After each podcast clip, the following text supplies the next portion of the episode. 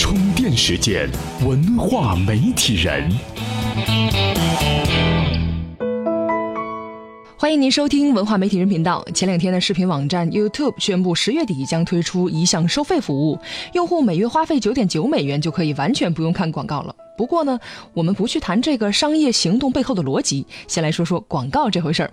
在此之前呢，YouTube 播放广告的方式很独特。作为世界上最大的视频分享网站，它居然允许任何一个用户跳过广告，只要你的广告播放超过了五秒，就可以跳过去直接看视频了。看惯一分钟广告的中国网友真想为这种行为点赞。不过呢，YouTube 这么干呢，不怕他的衣食父母广告商不高兴吗？今天呢，我们就来聊聊这背后隐藏的广告策略。广告一直在那里，只要过了五秒钟，看或不看，决定权在用户手里。许多人呢都讲这种体验多么好，多么好。其实不用这么看得起资本家。谷歌费了好大力气开发这种产品，广告主愿意在上面投广告，他们肯定也是为了钱才做这个事儿的。用户跳过广告，无疑是广告商最不愿意看到的情景。但美国广告业流行这样一句话：你在广告上的投资有一半是被浪费了的。但问题是，你不知道浪费的是哪一半，所以才有了广告测量这个行业。视频网站的播放器可以收集用户的播放数据，拿这个向广告主收钱。但问题在于，它只知道用户播放了，而用户看没看，后台是不知道的。比如说，一场足球比赛到中场休息了，人们肯定上厕所的上厕所，聊天的聊天。所以，对于中场休息插播的广告来说，第一条被人看到的机会更多，广告商也不傻。后边的广告位比第一条要便宜得多，因此 YouTube 不是提供了一个跳过广告的机会，而是提供了一个互动的机会。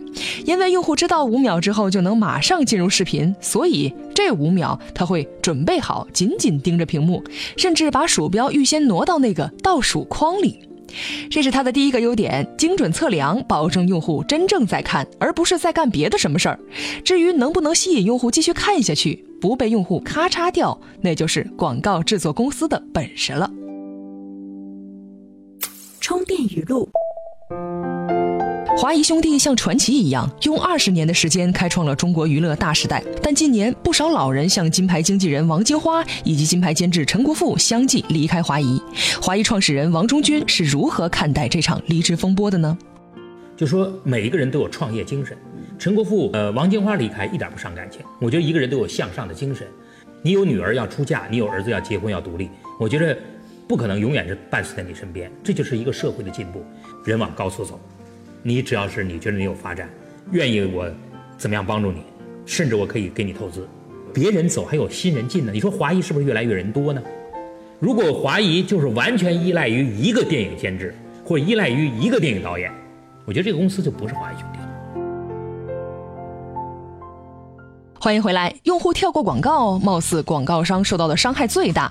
其实真不是，广告商乐坏了，因为他们知道了哪些人对于他们的产品不感兴趣。以后不用在这群人身上浪费营销费用了，这就好比流行在苹果手机上那个广告屏蔽插件，广告商对于它几乎是持欢迎态度的，因为会用这个插件的用户往往都是获取难度较高的用户。这群人把广告屏蔽了，广告商也省得为了一个没有用的展示位置付钱了。反过来说，如果这条广告居然播完了，那么很大可能你对这个广告感兴趣，广告商捕捉到了一个潜在用户。这是它的第二个优点。精准投放。接下来才说到用户体验，好的用户体验反过来对于广告主产生了要求。视频网站上的广告大致分为两种，一种就是卖东西的，卖车呀、卖手机呀、分期付款呐，还有折扣；另外一种是品牌宣传，越是大公司在这方面的花费就越多，跑车呀、香水呀、各种奢侈品广告拍出电影短片的效果来。这种宣传片，广告主肯定是愿意在用户体验好的网站上投放喽。因此呢，YouTube 的广告大都很精致，这是它的第三个特点。良好的用户体验吸引了更大的客户来投放广告。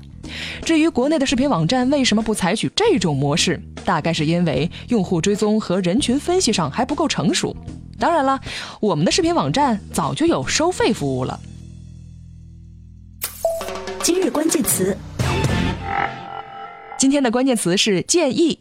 对自媒体人来说，最近的 QQ 公众号是一个热门话题。前不久，一位幸运的自媒体从业者分享了他的经验。他运营的 QQ 公众号呢，已经有一月有余了，第一天就收到了四位数的粉丝，粉丝互动率是微信的十倍。他还在文章里给观望的媒体人提供了一些建议。您在充电时间的微信公众账号中回复“建议”两个字，就能够收到这篇文章了。欢迎您在收听电商治愈系、资深管理人、TMT 创业者等充电时间系系列节目。感谢您的收听，我们下期再见。